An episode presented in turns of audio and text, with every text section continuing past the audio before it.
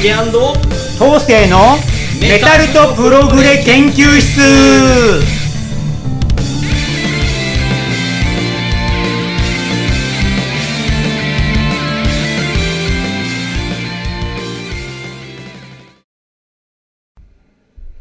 はい皆さんこんにちは。えージュリアンコンカッセの竹です。メタルとプログレ博士緑川東生です。はい、えー、竹東西のメタプロ研究室ですが、えー、どうですか最近は？最近暑くなってきましたよ暑くなねってきてねまた緊急事態宣言だなんだうんちょっとねあんまそういうことも増えてきちゃって皆さんゴールデンウィークのお出かけとかもね自粛せざるを得ないかもしれないんで、うん。もう家でプログレとメタル弾くしかないと。そうですね。そういうこと用意したでしょ。今考えてますよ。用意してるで常に言いたいんですよこれは。メタルとプログレですよとにかく。ゴールデンウィークは。いやーね今日はあの今日の収録はちょっといつもと違う場所ですけど桶川に10年ぶりに来たよ。あっすよ。なっちゃん元気だ。元気か？あもう九州行っちゃってんだそれ言って大丈夫ですか？なっちゃん聞いてるか？いやあのすごく綺麗な会議室でね。いいね。あのはい。閑静なうん。住宅街のど真ん中にあはい。るうん。施設ですが、そうですね。ね、すごくなんか痛く感動してらっしゃいましたがう、んね広くて子供の声も聞こえてねいいじゃないですか、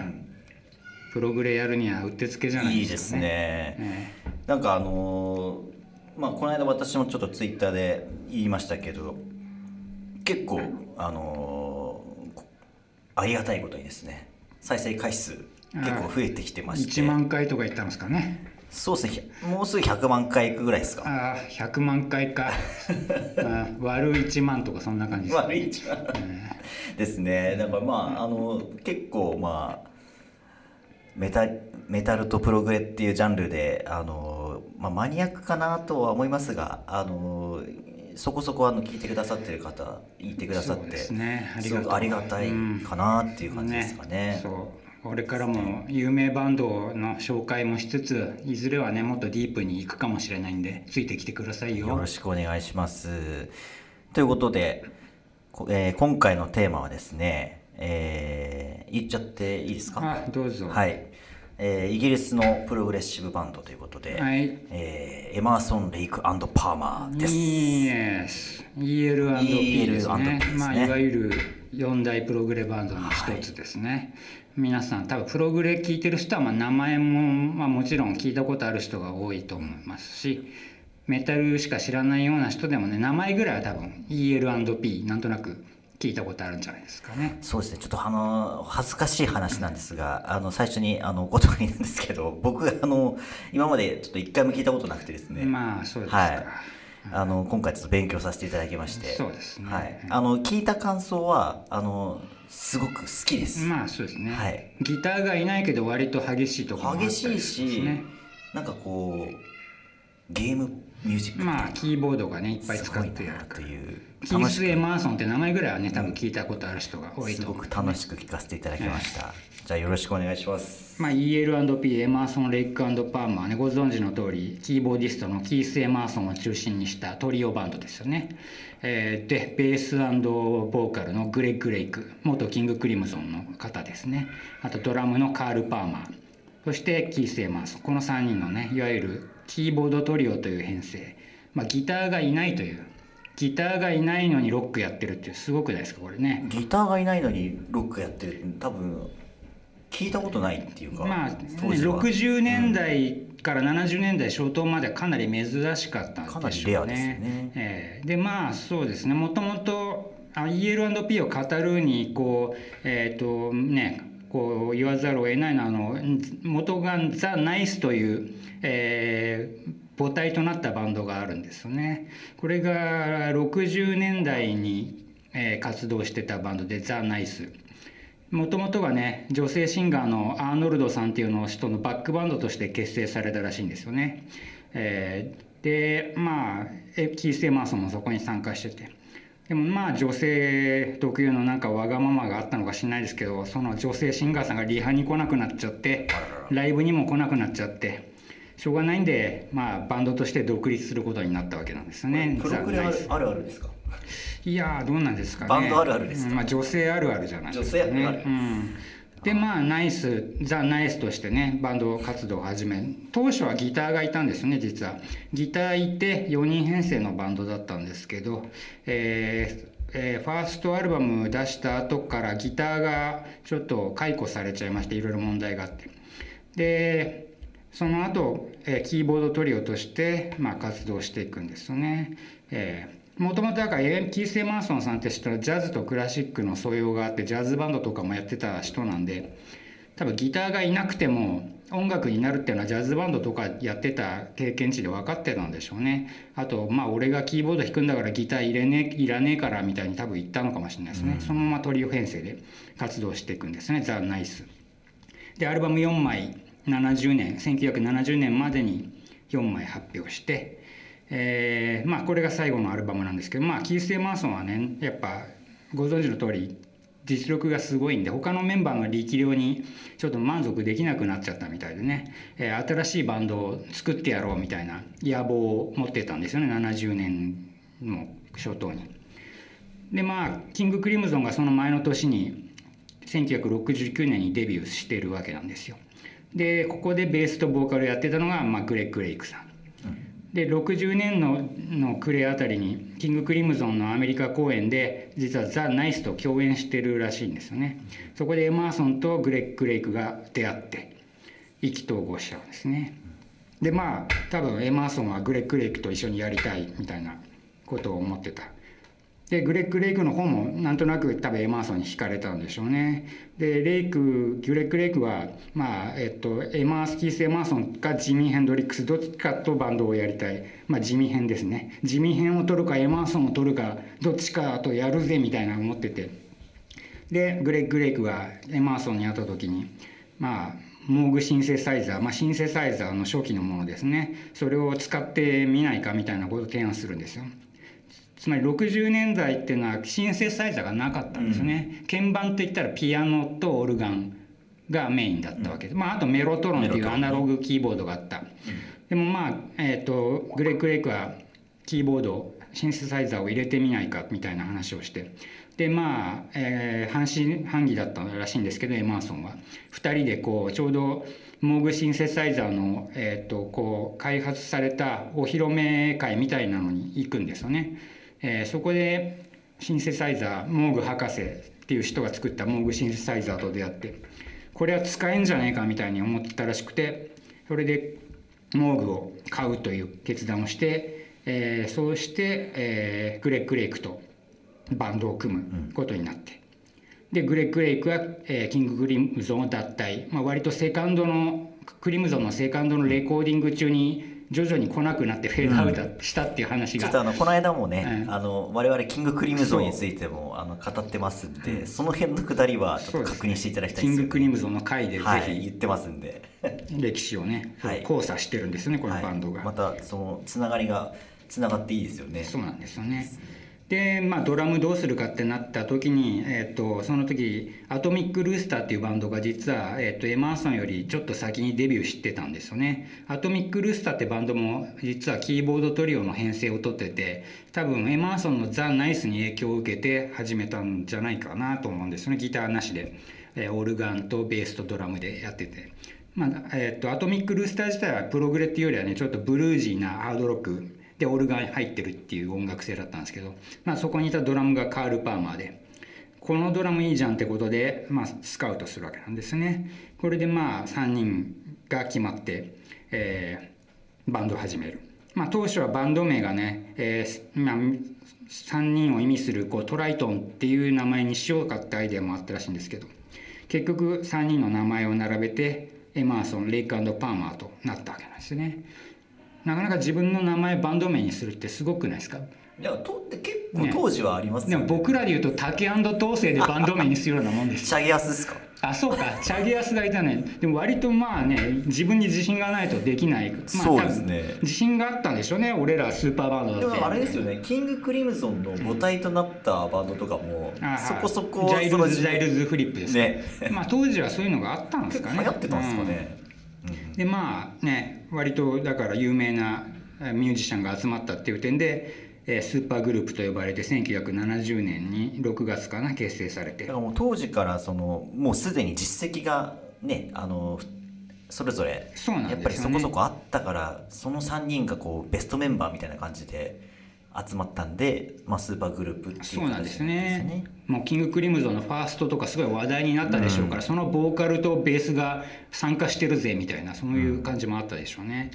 でまあえーっとアルバム発表する前にね8月に70年の8月にワイト島で開催されたポップフェスティバルでライブデビューを飾るんですよね。この時のデビューライブの、えー録音もあのえー、とワイト島ライブっていう名前でね CD 化されてるんでこれもぜひ聞いてみたい聞いてみたいじゃないでやったんですね。そう聞いてください。ワイト島俺一回行ってみたいんですよね。いやどんなとこななんんかですっごいいいとこみたいなんですよ。えー、リゾート地みたいな。そうなんですよ。へえすごいね綺麗なとこなんですあよー。そこでデビューを飾ったんですよそねんなとこでライブできるんだ、いいな。そうそう。でまあその年の11月にファーストアルバム「エマーソン・レイクパーマー」をリリースするわけなんですよね緑色のジャケットでこう幻想的に鳥が飛んでるようなジャケットの。えーっとこれがねえーっと、えーキーボードをトリオとしてエマーソン・レイクパーマーの第1弾。まあ、ファーストなんですけどね完成度は結構高くて、まあ、クラシックを母体としててね、まあ、いきなりバルトークの曲をアレンジした「未開人」っていう、えー曲で始まってそういう歪んだベースにオルガンを乗せてね弾きまくってる。このファーストはねまだモーグシンセはあんま使ってなくてオルガンとピアノがメインなんでね。えー、と後のアルバムに比べるとちょっとおとなしめな印象もあるかもしれないんですけど、まあ、クラシックが好きな方だったらねすごいピアノとか美しかったりまたオルガンのね響きとかうん。かっこいい曲もあって。で2曲目の「石を取れ」って曲もねあのグレッグ・レイクのすごい好きだな。レイクのボーカルがかっこいいですよね、うん。あとピアノが美しくて、うん、結局キングクリムゾンもいいなと思ったんですけど気づいたら多分僕グレッ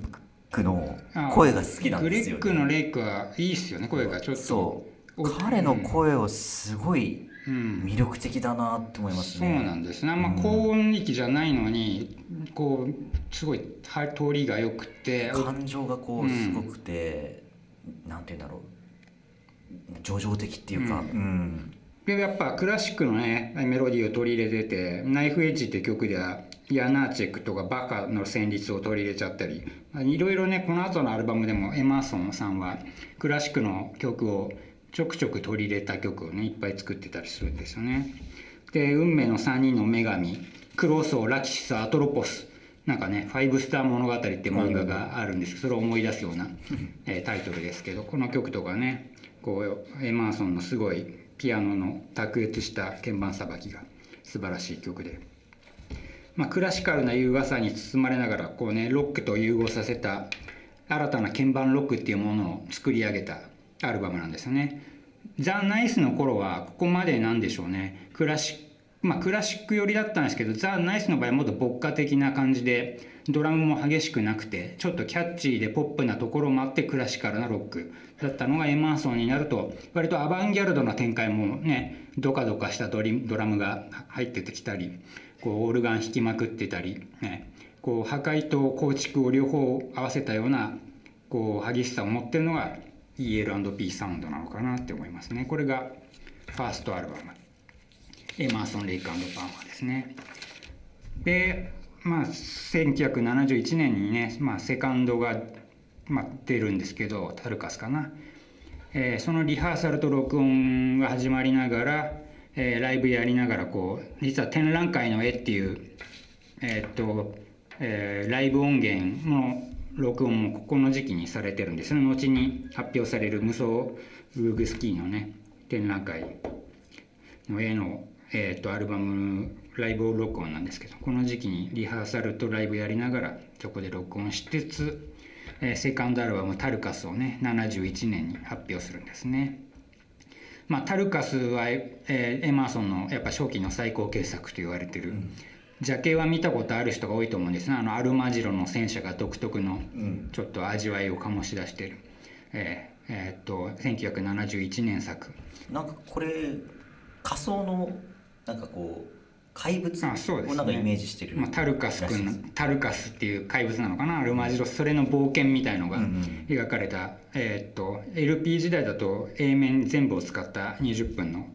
すごい組曲になっててね、えーいきなりのっけからこう8分の5拍子なんでドロドロドゥンドゥドゥンドゥドゥルドゥルドゥンドゥドゥンドゥ。ンあれ聞いた時何拍子かね分かんなかったんですけど、よく聞くと5拍子だったっていうね。まあ、あのここのアルバムからモーグシンセをね。大々的に取り入れて、えーその分ダイナミックなシンセプログレッシブロックとしてのね、えードラマティックなところが前作以上に際立った感じで。でリズム面の緩急のあり方とかも構築力がねすごい、えーこういかにもプログレっていう展開と盛り上がりを見せてるすごい素晴らしい組曲で。もうタルカスがね多分最高作の一つ、まあ、自作の、えっと恐怖の頭脳改革とね、まあ、双璧をなすエマーソンの傑作と言っていいんじゃないですかね、まあ、前半の組曲がすごすぎてねあの B 面の曲がちょっと印象が当時弱かったんですけど、まあ、よく聞くとね割とクラシカルで優雅なサウンドになってて楽しめるんですね。まあ、割とタルカスとかリマスター版がすごいいっぱい出てて僕もいっぱい CD 持ってたんですけどね今日は持ってこれなかったんですけどこういろんな人がリミックスしてよりこう迫力があるサウンドになってたりするんでタルカス多分何枚も持ってる人もいるんじゃないですかね。それだけ僕も実はタルカスが一番好きかもしれないですね EL&P の中で。でまあこのアルバムが出た後メロディーメーカー誌の人気投票でレッド・セッペリに勝って ELP が首位に立つというねタルカスもアルバム部門で1位を獲得するということなんですねまあ絶頂期の始まりですよね EL&P の。ええでまあ、えーこの頃こうあの海賊版の問題が発生してて前に録音してたライブ録音のね展覧会の絵がブートで勝手に出回っちゃってるっていうのが発覚して、まあ、それを回収して、えー、と正規版の展覧会の絵として発表することになるんですよね。えー展覧会の絵は聞いたことあります？ムサブルスキーの。いいですね。タタタタタタああのねイントロは独特ね、うん、思いね覚え思い出しますよねすぐ。うん。そこのムソグルスキーの曲まあそこから抜粋した楽曲もともとライブでやってたのを、えー録音してアルバムにしたんですよね、それが「Pictures at an Exhibition」これが1971年。これをサードとするかセカンドとするかあるいはねライブアルバムとするか割と意見が分かれるところなんですけどね。まあ、えーオルガンとピアノを使ったこうクラシックを元にしたすごい緊張感のある演奏で。まあそうですね。あとカール・パーマーのドラムもすごい迫力たっぷりで、えークラシックをここまでロックにねこう大胆にアレンジしたっていうのはなかなかこれが初めてだったかもしれませんね、もう丸ごとクラシックをアレンジしたっていう。展覧会の。絵あの僕 YouTube でライブビビデオですか？あれは。多分。はい。見させていただきましたけど。すごいなっていう感じですね。その、なんか映像もすごい古いんですけど、うんまあでも当時にしてはあのパフォーマンス力そうですよね。本当にすごいなと思って。3人でやっちゃうっていうのがすごいんですよね、まあ、うん、それぞれ、まあ、カール・パーマーさんだったらね巨大なドラとかガシャンって叩いたり、まあ、ドラムもね割とこう静かなパートであのティンパニーのようにこうねあのフロアドラムを鳴らしてこう効果音的に鳴らすとかそういう各メンバーのこうは、ね、ソロプレイ的なこうねものがこう集約されて合わさってるんですよね。エマーソンにしたらオルガンに馬乗りになって弾いたりこう、すごいっすよ、うん。こうなんていうの？揺らし倒したりとか。して。今だったらこう、なんていうの？斜めにして弾くあのキーボーディストいっぱいいますけど、まあ、それのこう先駆けじゃないですけどオルガンごとこう揺らしオルガンごとこう揺らして裏ねそこで乗っかっちゃったりとかして。そうなんですあとね。ナイフそうです。あれねあの線に突き刺さしておけば音が鳴り続けるという原理で。あのフィードバックをこう ずっとアナログで再現してるまあっていう。すごいですよね。あの発想もすごいし、ナイフを突き立てるっていう演出もね。すごいインパクトあるなと思って、まあ、70年代当時ねキーボーまあ、それまでのキーボードとかあの鍵盤プレイヤーって割とおとなしく弾いてるっていう人ばっかだと思うんですけど、まあエマーソンのおかげでキーボードもフロントに立てるっていうことが分かったんで、だからパーマーさんもほぼキースしか見てないですよね。ああそうか。だからすごい軸なんだなっていう、普通ならドラムじゃないですか。そうですね。そう母体が、うん。土台がドラムなのにそのドラムがずっとキーボーディストを見てるまあっていう、キース、まあ、がね好きに弾くのがエマーソン、レイクバーマ。ー